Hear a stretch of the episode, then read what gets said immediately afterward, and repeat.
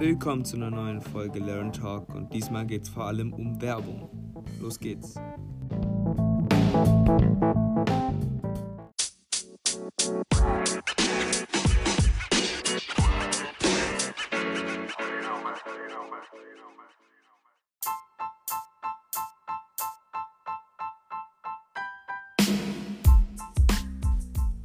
Werbung wirkt auf drei Ebenen.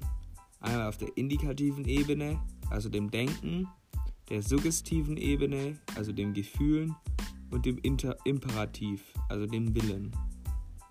Es gibt verschiedene Werbemaßnahmen von einem Produkt. Als erstes gibt es die Einführungswerbung. Da wird das Produkt zur Einführung beworben.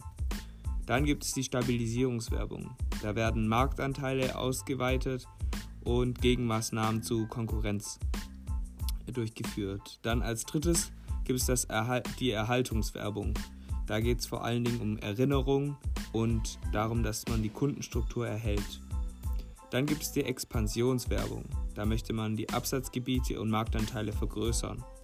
Und zuletzt gibt es die Produktauslaufwerbung. Da wird das Produkt dann still vom Markt genommen oder ein neues Produkt startet den Zyklus von vorne.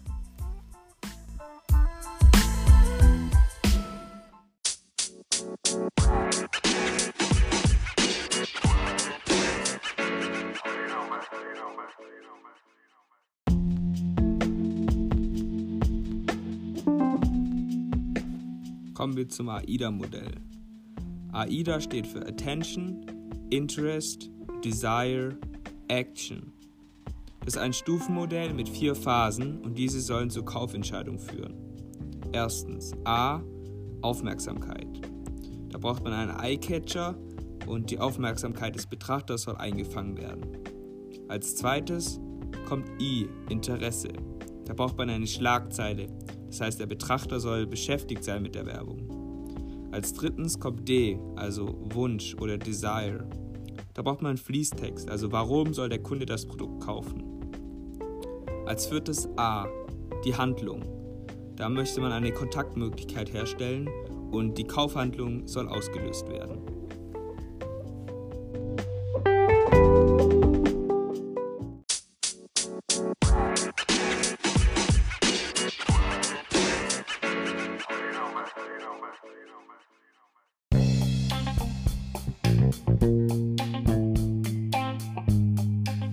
Als nächstes kommen wir zum Thema Plakate und Flyer.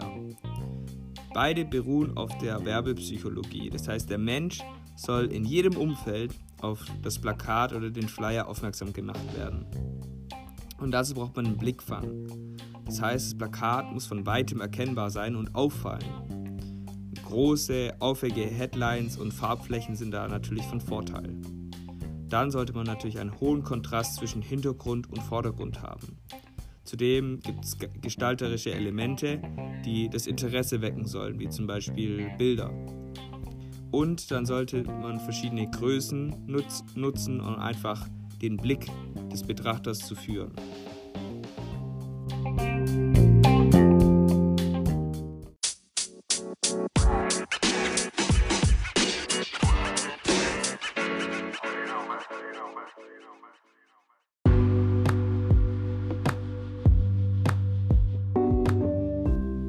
Als nächstes geht es um Informationen auf einem Plakat. Da ist es wichtig, dass die wichtigsten Infos direkt ins Auge springen. Und da sagt man auch, das sind primäre Informationen, wie zum Beispiel das Thema und der Ort. Und dann gibt es sekundäre Informationen wie der Preis oder die Verkaufsstelle. Dann gibt es natürlich noch die Typografie, die sehr wichtig ist. Schrift sollte natürlich sehr gut lesbar sein. Und dafür eignen sich vor allen Dingen Blockschriften. Aber man sollte natürlich auch die Zielgruppe beachten. Also beachten. Es gibt noch verschiedene Gestaltungsempfehlungen. Also bei einer Wiederholung von einem Plakat oder einer Werbung sollte ein Wiedererkennungsmerkmal vorhanden sein. Zudem soll die Zielgruppe durch die Typografie, durch Bilder, durch Merkmale angesprochen werden.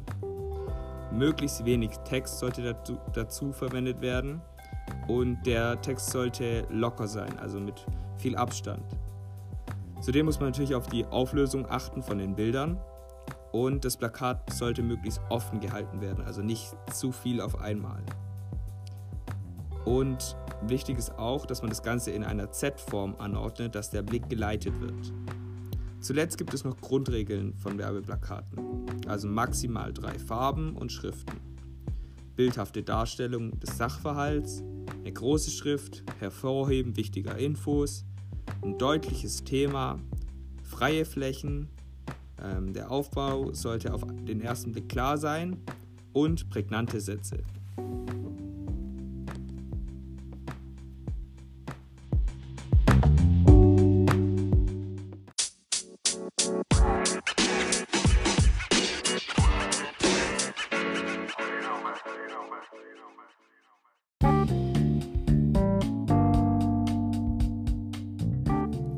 Zuletzt kommen wir zur Theorie der Zeichen.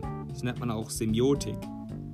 Und da geht es vor allen Dingen um die Analyse von Zeichen und der Entschlüsselung im Gehirn. Als erstes gibt es die Syntaktik, also was ist zu sehen, Form, Farbe, Größe, der Inhalt. Als zweites gibt es die Semantik, also was ist zu erkennen, also die Bedeutung und die Interpretation. Als drittens kommt die Sigmatik, also die Beziehung von Zeichen zum realen Objekt. Gibt es zum Beispiel das Icon, das spiegelt die Wirklichkeit wider. Dann gibt es Symbol, das steht für etwas. Und den Index, der ist eher richtungsweisend. Als letztes gibt es die Pragmatik, also was soll damit ausgesagt werden. Also der Zweck und der Einsatzgebiet äh, des Zeichens. Und dann gibt es noch das Easy-System, also die Wirkung des Zeichens auf den Empfänger. Also die imperative Ansicht, also I, imperative Ansicht beeinflussen das Willen.